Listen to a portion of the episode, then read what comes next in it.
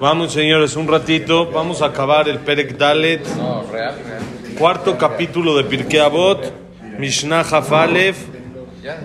Nos faltan dos Mishnayot y acabamos el cuarto capítulo. No acabamos todo Pirkei Avot Pashavot, pero aunque sea acabamos cuatro y vamos a empezar el quinto. Bonito día. Dice así. Rabbi Eliezer Akapar Omer, Akina והתאווה והכבוד מוציאים את האדם מן העולם. Rabbi Eliezer Akapar dice, hay tres cosas,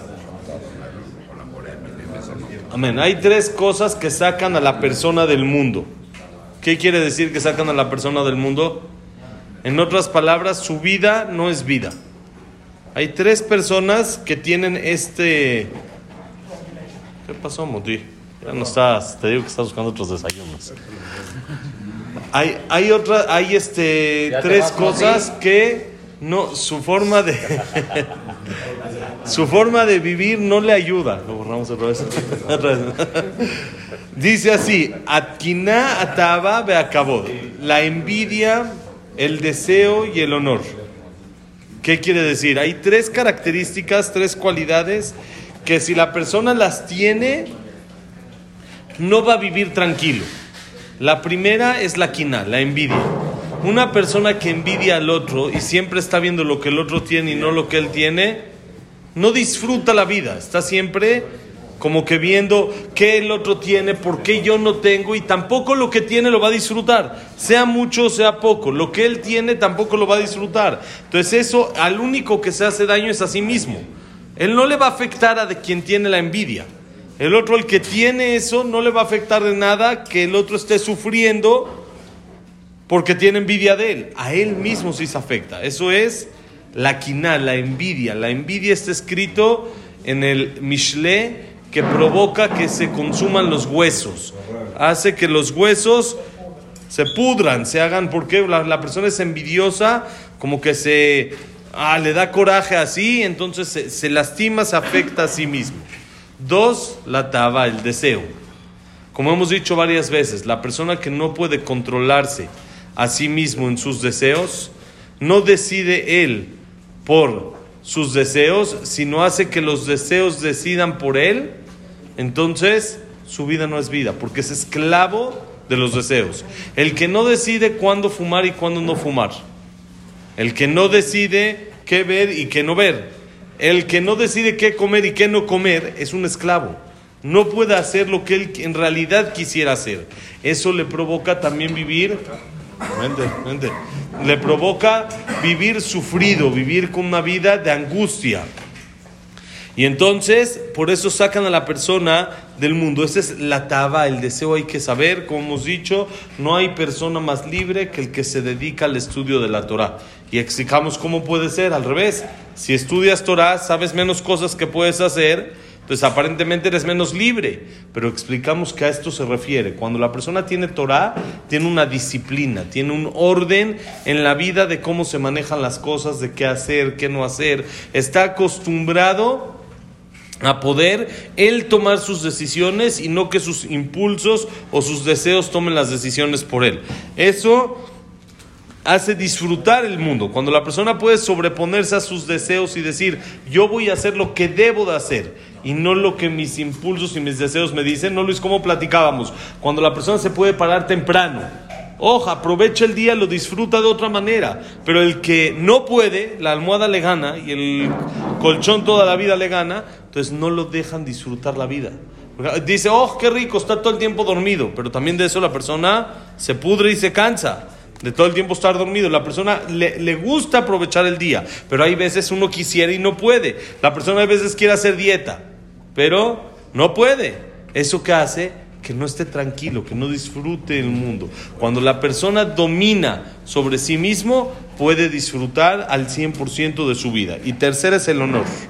El cabo del honor, el ego.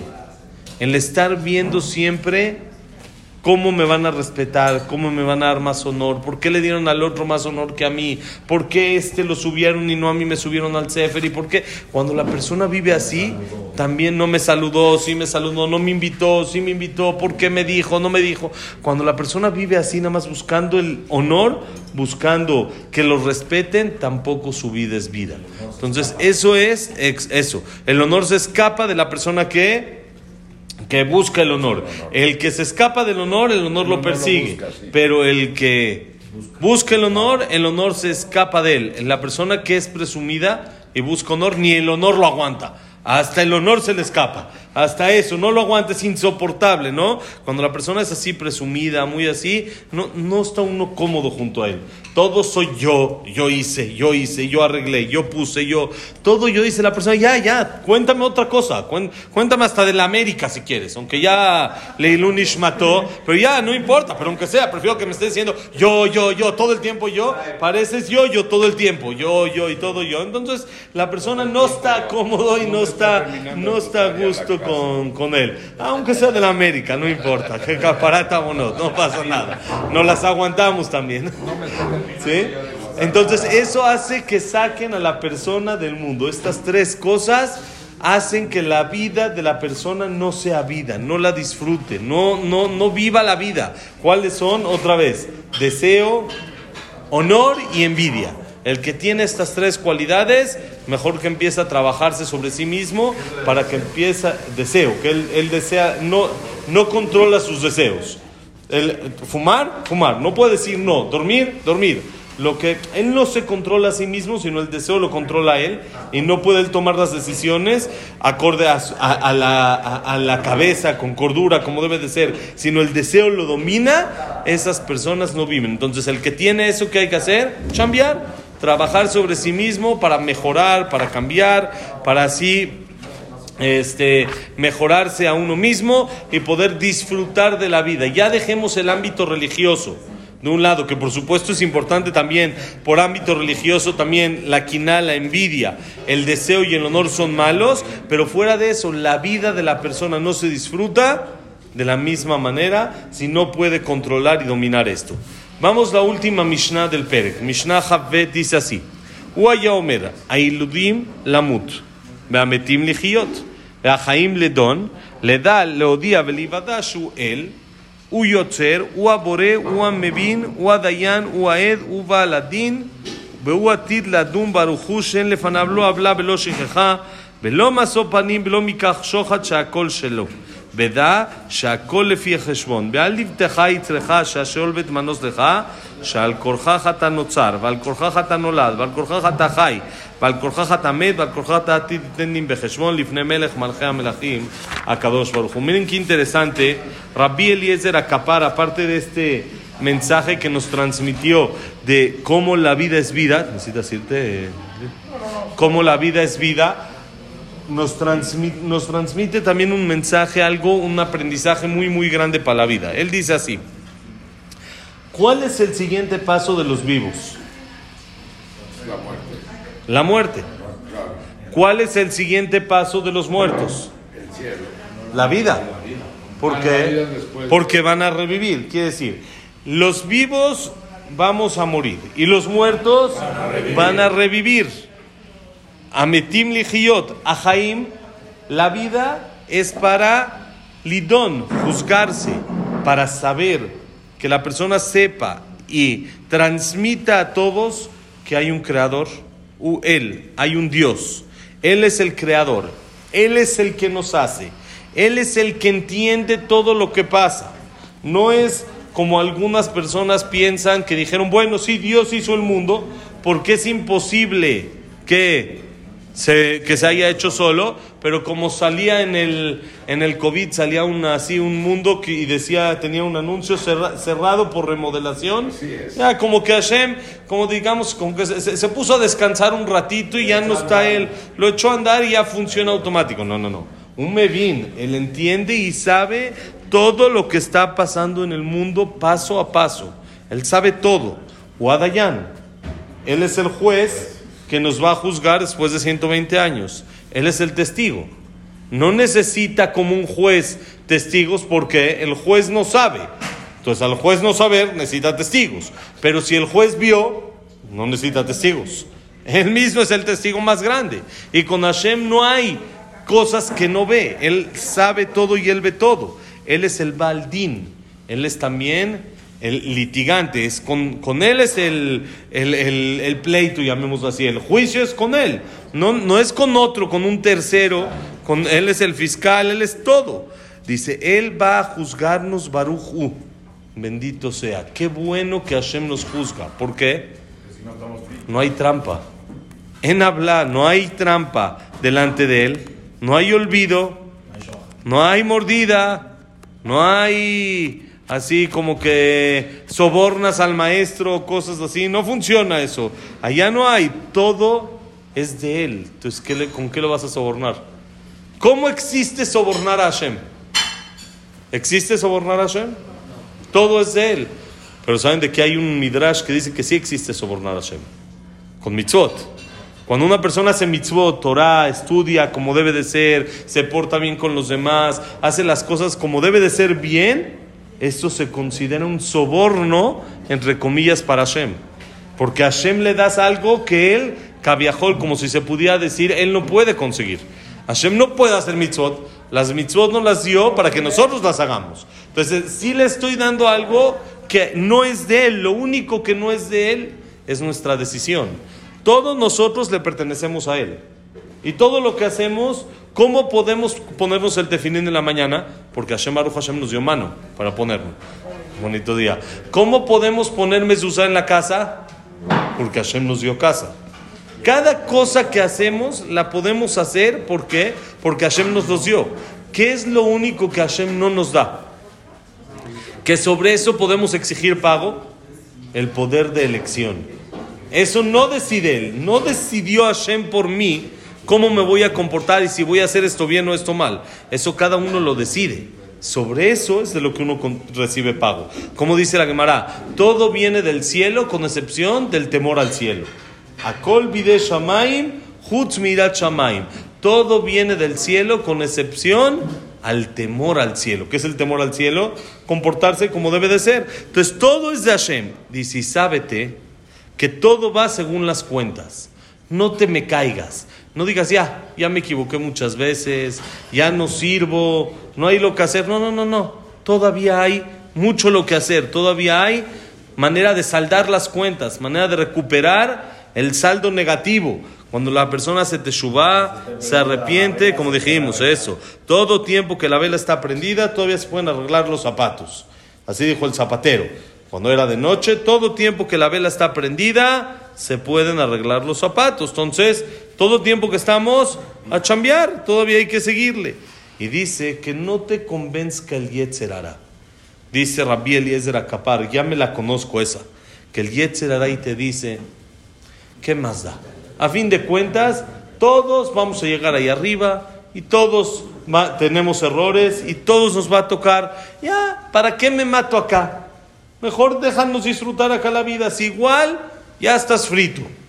¿No? Como dicen, ya, ya acabaste, ya. No, tú no, no tienes solución. Ya, ¿sabes qué? Lo mejor para ti es disfrutar acá y aguantártela ya.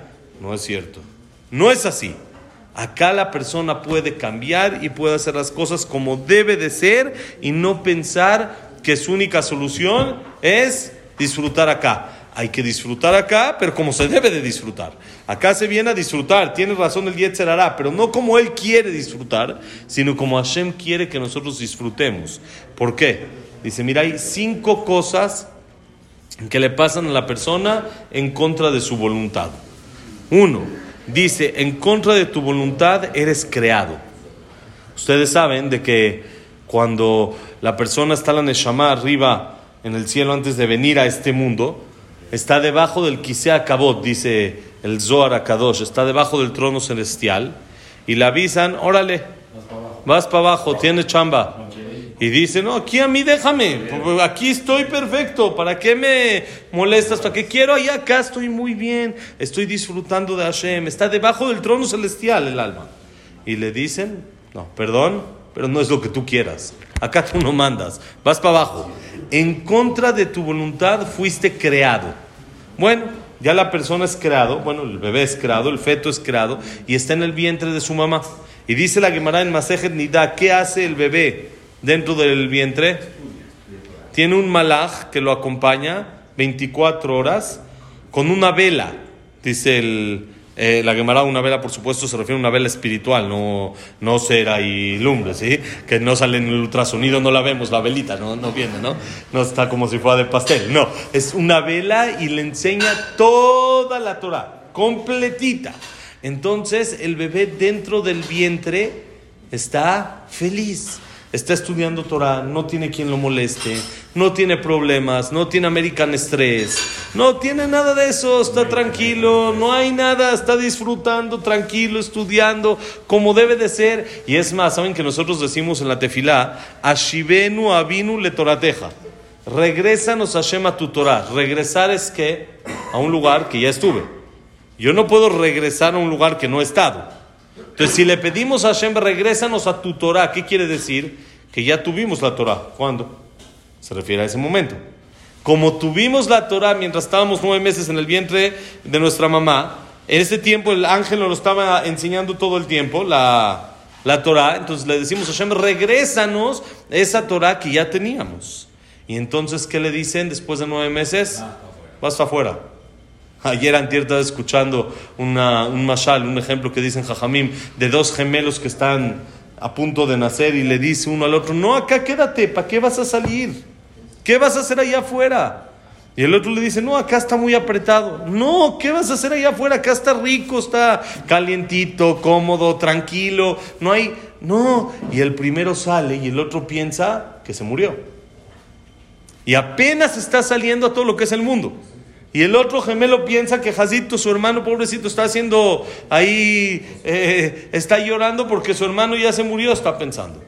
Y dice la Mishnah, al korjaj atanolad.